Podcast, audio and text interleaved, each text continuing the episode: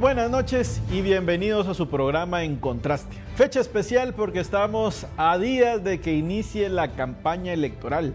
Ya hemos visto cómo desfilan algunos de nuestros candidatos a la presidencia, a las alcaldías y a las diputaciones, haciendo una suerte de entre que sí estoy en campaña, no estoy en campaña, qué estoy haciendo, pero lo que más nos ha llamado la atención es precisamente esas promesas electorales.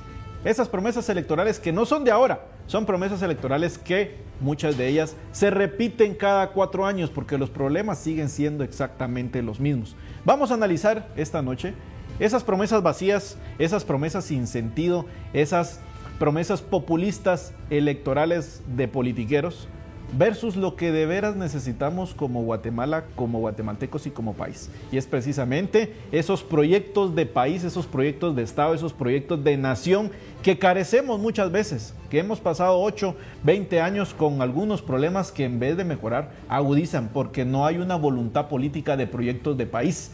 No hay una voluntad de los diferentes organismos del Estado de querer resolver esos problemas de fondo. Y para eso nos acompañan, como siempre, en este programa analistas de lujo, analistas de primer nivel.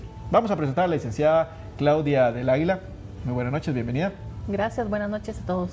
Y también nos acompaña el licenciado Elder. Bienvenido, Elder. Muchas gracias, Joseph. Bien, vamos a iniciar entonces por esas...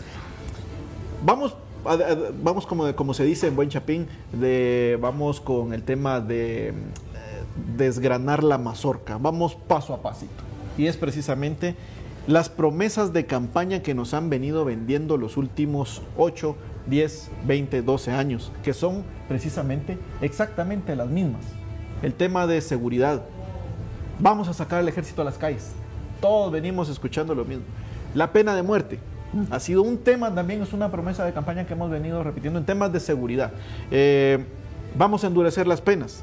Son promesas en temas de seguridad que hemos venido repitiendo y que hemos venido escuchando año con año. Y si nos vamos al otro lado, el tema de infraestructura es exactamente lo mismo. Vamos a construir 20 kilómetros de carreteras, cero baches en los primeros seis meses una de las promesas que escuchábamos con, anterioridad. Vamos a crear un tren bala y un largo etcétera de promesas vacías. Vamos con, con la licenciada ah, Claudia. ¿Cómo identificamos, licenciada, esas promesas vacías, esas promesas sin sentido? ¿Y cómo es importante que los candidatos que nos están viendo seguro esta noche sepan que lo que queremos los guatemaltecos son proyectos de país, proyectos que generen verdaderamente empleo, desarrollo para Guatemala?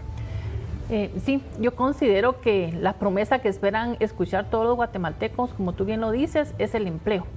O sea, cómo se generan en el país más oportunidades de empleo. Tenemos una necesidad de generar 400 mil empleos al año, ¿verdad? No estamos generando ni siquiera 100 mil. Y eh, también por otro lado vemos el tema de la informalidad. Entonces, estos empleos que se tienen que generar también tienen que ser empleos formales, ¿verdad? Para que el país realmente se pueda desarrollar. Así que nosotros por eso es que planteamos eh, específicamente en la propuesta que AGEXPOR presentó a los candidatos presidenciales más eh, exportaciones, más empleos, porque sí vemos que las exportaciones son un camino para poder generar esos empleos formales que el país necesita. Muy bonitas sus iniciativas, licenciada Claudia, y como, como AGEXPOR también, porque pues hemos visto las promesas sin sentido que tienen los candidatos y bueno, aquí está un plan, aquí está un proyecto, pues úsenlo y comprométanse. Eh, Elder, ¿cómo ves ese tema de las promesas vacías, de esas promesas para endulzarle el oído a los guatemaltecos, sin embargo, no carecen de sustento y muchas veces no tienen esa visión a largo plazo? Totalmente, yo creo que un, un aspecto muy importante que debemos de recordar es que el ciudadano actual está mucho más informado que el ciudadano de hace 4, 8, 10, 20 años en Guatemala y a nivel mundial. Yo creo que un, aspecto también muy importante a considerar es el papel de las redes sociales. Yo creo que eso a cualquier escala es algo que nos puede ayudar en estas elecciones y en nuestras manos tenemos el poder de realmente evidenciar que alguna promesa carece de sustentabilidad fáctica por el hecho de que primero saber si realmente tienen los, los recursos necesarios para poder em, hacerlo.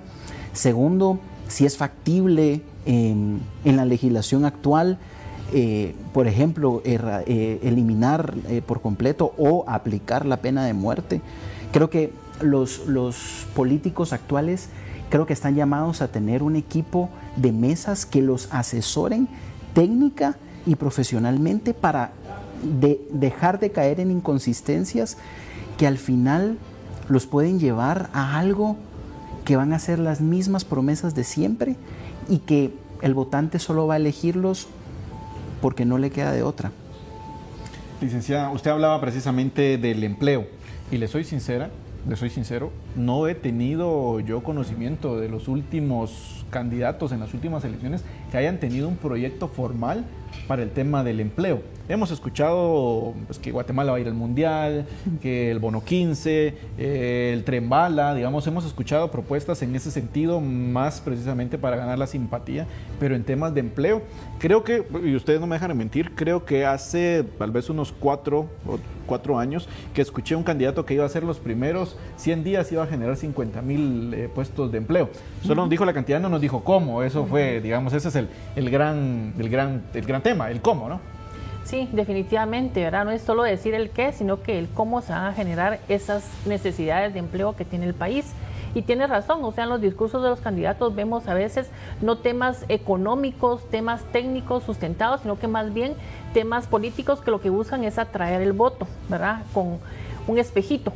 Pero ya sabemos, como bien lo dijo él, de que las redes sociales ahora pues están por todo el país y eh, podemos estar mejor informados y eh, por eso, digamos, en la, nosotros sí planteamos en la propuesta que realizó Hexport el cómo, a través de cinco apuestas estratégicas y apostándole al tema de la exportación.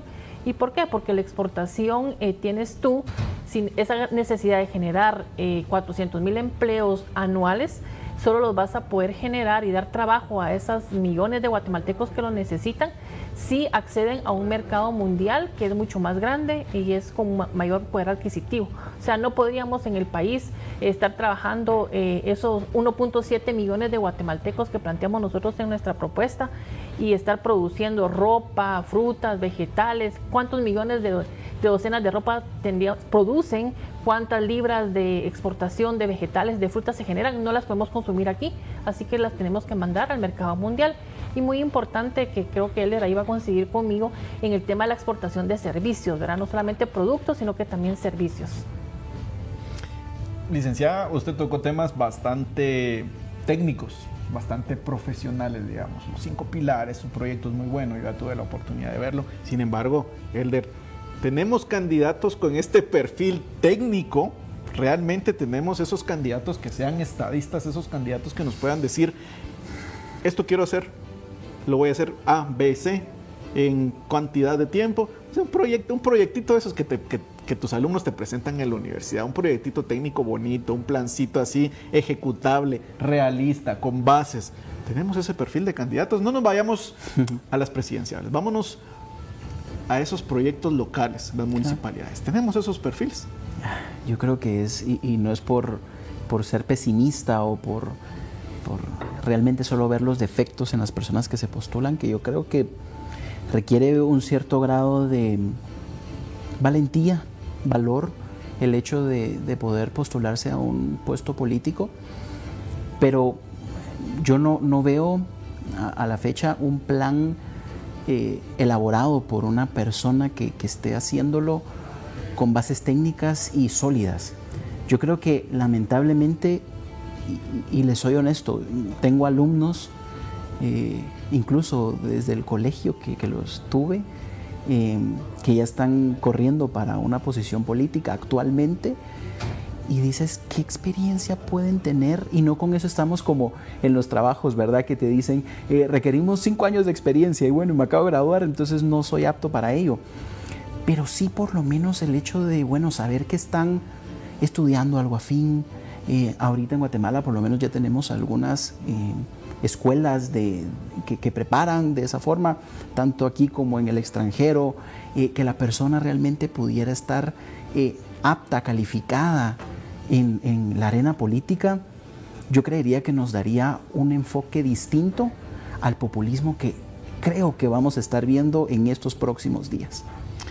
Licenciada, uno de los principales puntos precisamente de tener a gente estadista, gente que tenga una visión de país es precisamente porque hay que ir pasito a pasito. Si queremos lograr un desarrollo como país, si queremos lograr un desarrollo a las comunidades donde tienen que llegar, pues la infraestructura creo que es el primer punto y creo que es el primer pilar.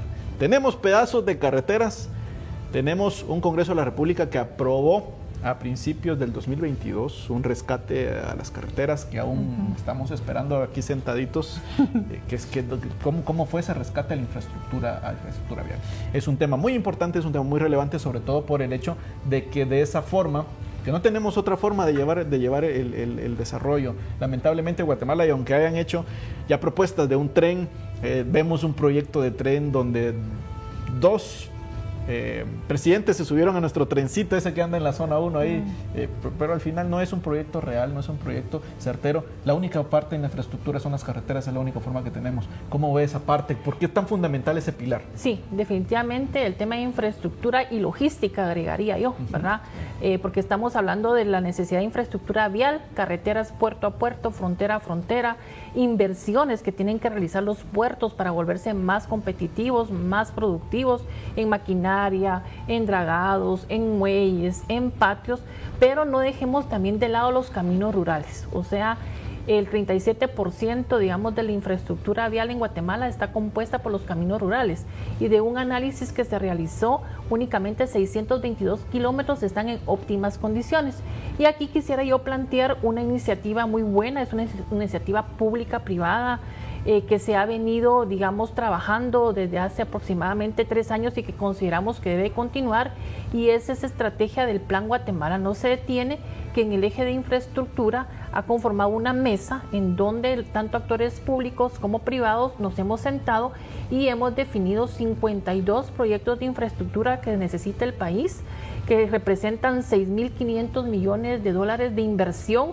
Es una inversión, por supuesto, que va a requerir al menos tres años de gobierno, pero por algo tenemos que empezar. Es que precisamente, licenciada, son proyectos de país, son proyectos de Estado, proyectos de nación, y no proyectos de cuatro años, que lo que hizo el que estaba antes de mí, lo voto y hago otro nuevo.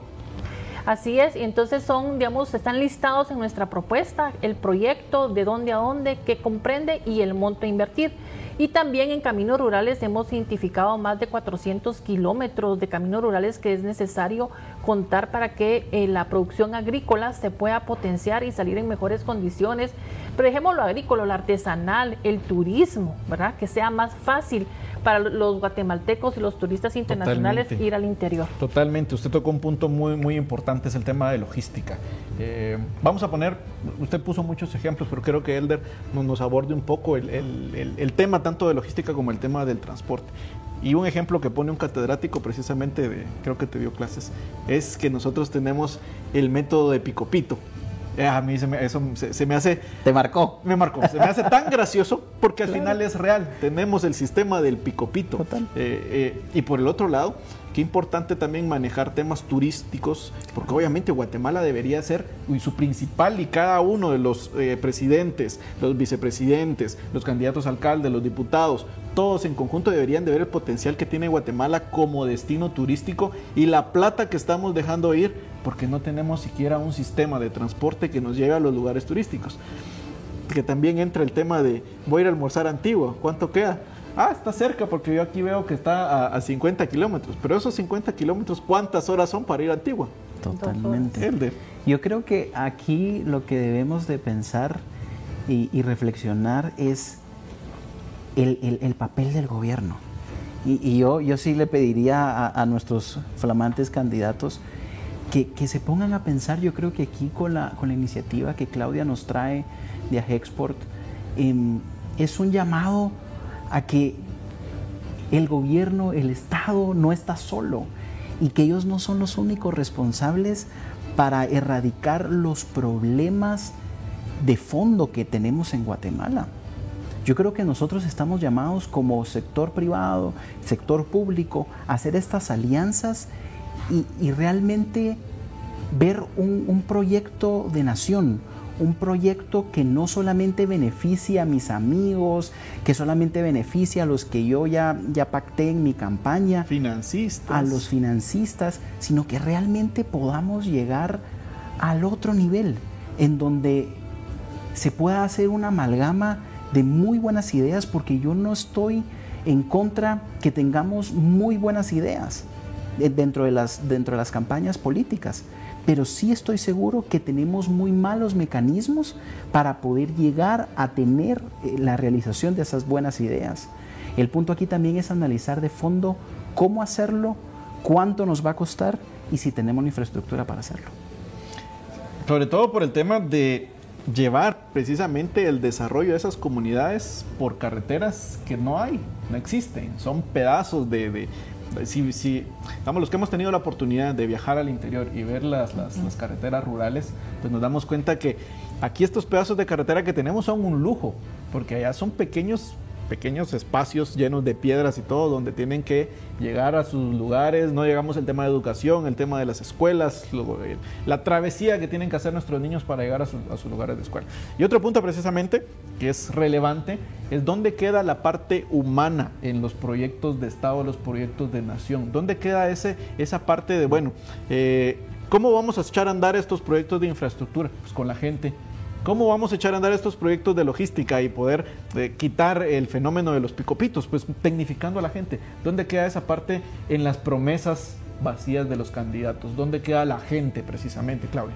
Definitivamente otro gran reto, como tú bien lo mencionas, es el capital humano, ¿verdad? ¿Cómo estamos como país preparando a, nuestro, a nuestras personas?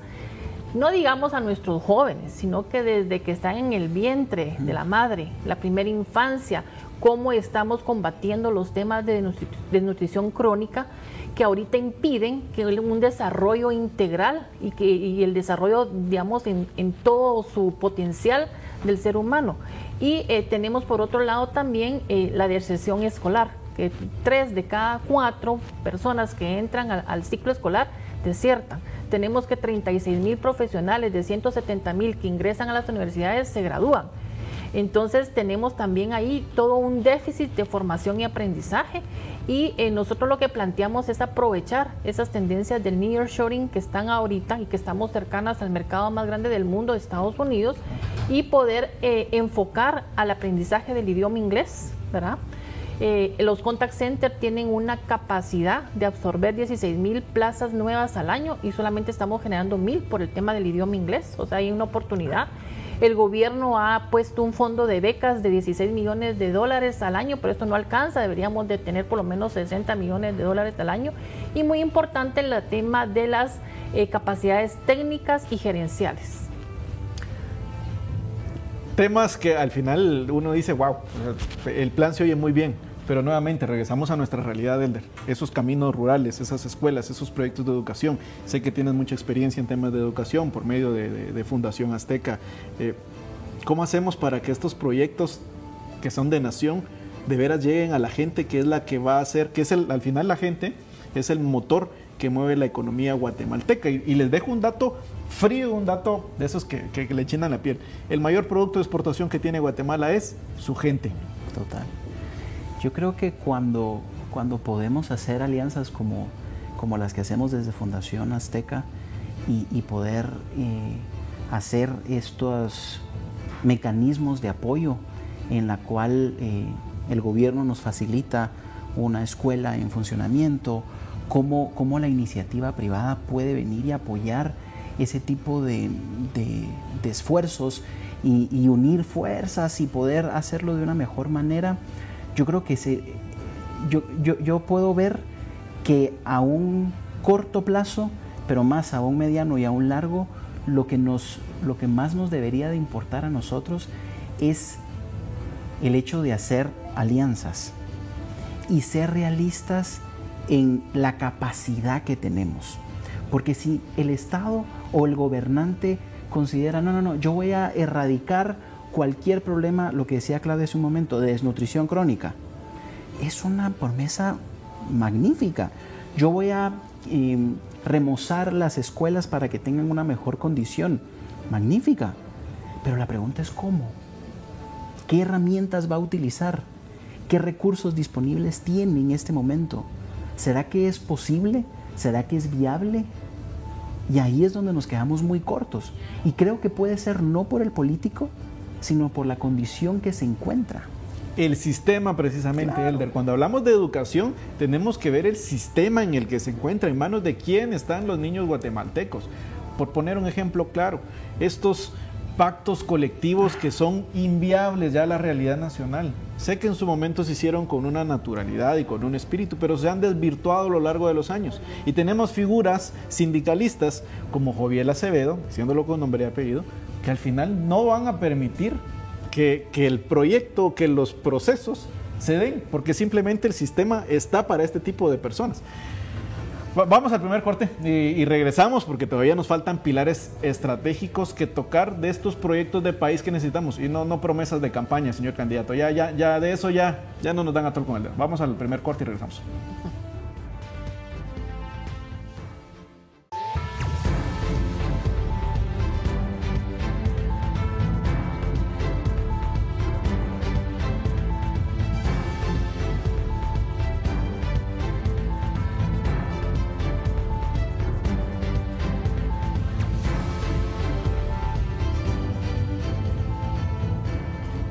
Continuamos en su programa en contraste analizando esas promesas de campaña que estamos acostumbrados en época electoral. Estamos a días de que den la, la bandera y veamos a aquellos políticos empezar con sus promesas vacías y con esas promesas populistas que si van a llevar a Guatemala al Mundial, que si vamos a descubrir quién fue el que asesinó a Tecumán y un largo etcétera de promesas sin sentido. Y precisamente hablábamos con mis invitados de la necesidad de tener proyectos de país, proyectos donde de veras se busque el bien común y el desarrollo. Y una palabra clave para el desarrollo de Guatemala como tal es el desarrollo sostenible buscar precisamente por medio de capital humano, por medio de la tecnificación de nuestros guatemaltecos, de la gente, porque al final, como bien mencionábamos en el bloque anterior, el mayor producto de exportación que tiene Guatemala es su gente, con el tema de las remesas, con el tema de la migración, esos dramas humanos que hemos vivido, y cómo los gobiernos tienen esa responsabilidad no tanto de darnos a tol con el dedo buscando esos grandes proyectos para endulzarnos el oído, sino de ser facilitadores de los procesos para que se den las condiciones de crear proyectos de, desarrollo sostenible para que la gente se quede en el país y podamos tener, en vez de, exportar la gente, exportar los servicios. Licenciada, hablemos un poco de este desarrollo sostenible que se busca. Solo aportando un tema muy importante a lo anterior y el capital humano es el tema del uso de las tecnologías, que el gobierno invierta en banda ancha, en tener internet cobertura con la calidad que se necesita en todo el país, eso ayudaría a potenciar mucho, no solamente la educación, sino que también la salud. Y hablando de desarrollo sostenible, también como Guatemala tenemos eh, un gran reto. Si analizamos cómo están los, los eh, objetivos de desarrollo sostenible, los famosos ODS, Guatemala está en la posición 117 de 163 países. O sea, tenemos un largo trecho todavía que recorrer. Y acá eh, nosotros como enfocamos el tema es que el país debería de tener más empresas de eh, líderes en desarrollo sostenible. Y aquí hay varios temas que digamos tenemos que trabajar. Uno, todo el tema de cómo apoyamos a esas pequeñas y medianas empresas, a esos emprendedores, a esas cadenas de valor, con eh, el tema de programas que vayan acompañándolas a poder reconvertirse para ser cada vez más verdes y también poder así aprovechar esas oportunidades que están en el mercado mundial que te están pidiendo cada vez más los consumidores, pues más productos sanos, más productos verdes, más amigables con el ambiente. Bien, las promesas de las, de las MIPIMES. ¿Cuáles son esas promesas que deberían de tener esos candidatos, esos proyectos precisamente de apoyo a los emprendedores? Porque hace poco salió un estudio muy bonito en, redes sociales y en la parte digitales, que cuál es lo que buscan más los guatemaltecos, si completamos la palabra es cómo ser y ser una profesión. En algunos países era ser influencer, ser youtuber era uno de los que más salía en la región y en Guatemala es cómo ser un emprendedor. El ADN del Chapín es resiliente, es echado para adelante, es chambeador. Y de cuenta de eso es que precisamente yo pongo ejemplos de cómo en pandemia, en vez de bajar la remesa, las remesas aumentaron en el país, porque el guatemalteco dijo, están fregados allá, pues me aprieto un poco el cincho aquí y yo mando la remesa para que la familia no le falte nada. El guatemalteco es resiliente. Y esos proyectos precisamente de cómo ser emprendedor, vemos que sí hay, pero son a cuentagotas, Elder. No, no hay un, apoyo precisa, un apoyo preciso para esos emprendedores, la, economía de subsistencia, ese emprendedor que quiere montar un pequeño localito y que pueda tener ese, sueño de, ser no, no, un emprendedor, sino después volverse un empleador, que su, su emprendimiento genere riqueza y genere oportunidad laboral a los demás guatemaltecos. Yo creo que uno de los problemas más grandes que tenemos es precisamente el hecho de que no se toma el papel del gobierno como un facilitador de más y mejores círculos de intercambio, sino que se ve como totalmente lo opuesto, como restrictivo. ¿Cómo te cobro más? ¿Cómo te ajusto más? ¿Cómo te llevo al límite? Y por eso es que la cultura del guatemalteco es tan preciosa porque nosotros somos resilientes porque no sabemos qué va a pasar el día de mañana. Aunque podamos tener y amasar grandes fortunas en algunas familias, no se sabe si el día de mañana aquí vamos a tener un, sistema que nos vaya a amparar. Porque ese es el problema. Aquí no, no nos sentimos protegidos. no hay una certeza, jurídica, alguna. Entonces, cuando nosotros tenemos ese tipo de problemas, el guatemalteco mira qué hace. Porque el riesgo está. La cosa es cómo poder minimizarlo y que no me afecte a mí ni a mi familia. Totalmente, totalmente de acuerdo. Y quiero cerrar este bloque con un último tema y es la digitalización. Lo tocamos un poco en el bloque de la, de la educación, en el bloque de darle poder a la gente, pero la digitalización es fundamental para el país. ¿Cuáles van a ser esas promesas, señores candidatos, en tema de digitalización?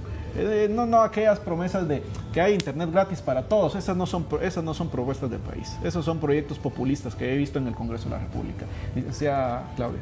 Definitivamente importante, ¿verdad? no contar con esos procesos que necesita ese emprendedor esa empresa pequeña, mediana y grande, pero que al final son los pequeños los que más sufren, no tener digitalizados, automatizados, eh, que nosotros podamos realizar como ciudadanos desde nuestro teléfono los diferentes trámites, es un costo a la burocracia. Eh, definitivamente, eh, no únicamente costo a la burocracia, sino que también hace que muchas empresas, digamos, quiebren si vemos que, por ejemplo, en el Ministerio de Salud, que tenemos que sacar una licencia sanitaria, te tarda años.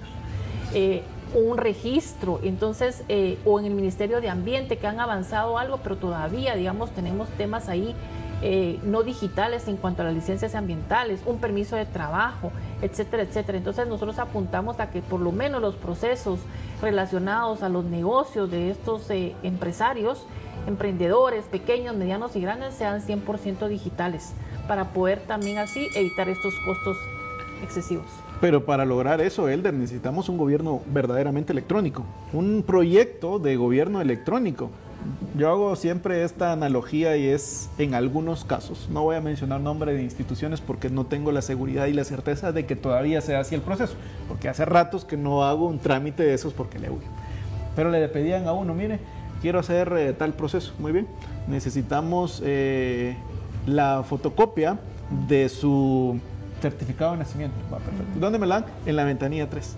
Y uno va a la ventanilla 3 y le dan el certificado. Ahora necesito que vaya a la ventanilla 4 y me lleve fotocopia de ese certificado de nacimiento. ¿Y dónde está la fotocopia? Allá afuera. Entonces tiene que ir uno con un documento que la misma institución le da a sacarle fotocopia y volverlo a meter en el mismo, ah, en el mismo sistema. Elder, perdón que, que, que, me sienta tan frustrado en esta parte, pero si es una burocracia. Yo creo que en la burocracia hay, muchos actores que salen afectados, pero el más afectado es la persona más necesitada. Y, eso somos todos. Cuando nosotros requerimos una solvencia, requerimos que, se nos haga un trámite, siempre caemos en las manos de personas que en su mayoría nos entorpecen aún más los procesos. Y yo me recuerdo muy bien que estuve eh, en un congreso hace un par de años con una persona de Estonia. Y, él me decía, mi país es totalmente digital. Es un gobierno digital al 100%. Pero aquí corremos muchos riesgos que se puede pensar, no, pues va a haber algún fraude, va a existir algún tipo de incertidumbre, pero cuando lo vemos en los trámites de a pie, creo que es una buena herramienta para poder implementarlo. Bien, lamentablemente hemos llegado al final del programa.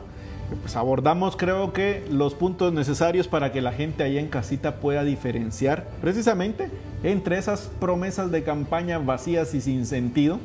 Usted las identifica y seguro vamos a hacer este ejercicio. Le voy a dar un par de minutos para que piense ahí cuáles son esas promesas más sin sentido que ha escuchado y precisamente la diferencia que hay con los proyectos de país y los proyectos de nación que verdaderamente necesitamos para salir adelante como país, como nación, como comunidad y en vez de dejar de estar viéndose el ombligo de cada candidato, de cada partido político en proyectos que únicamente van a beneficiar a su círculo y a la gente alrededor. Bien, les agradezco mucho, licenciada Claudia, licenciado Elder. Y ya sabe que todos los jueves en punto de las 10.30 de la noche nosotros le traemos otro punto importantísimo para tener eh, otro tema en contraste. Ya sabe que próxima semana en este programa vamos a tener ya invitados que tengan que ver con temas políticos. Vamos a tener algún secretario general de algún partido político. Vamos a rodar la tómbola y a ver quién sale. Nos vemos el próximo jueves.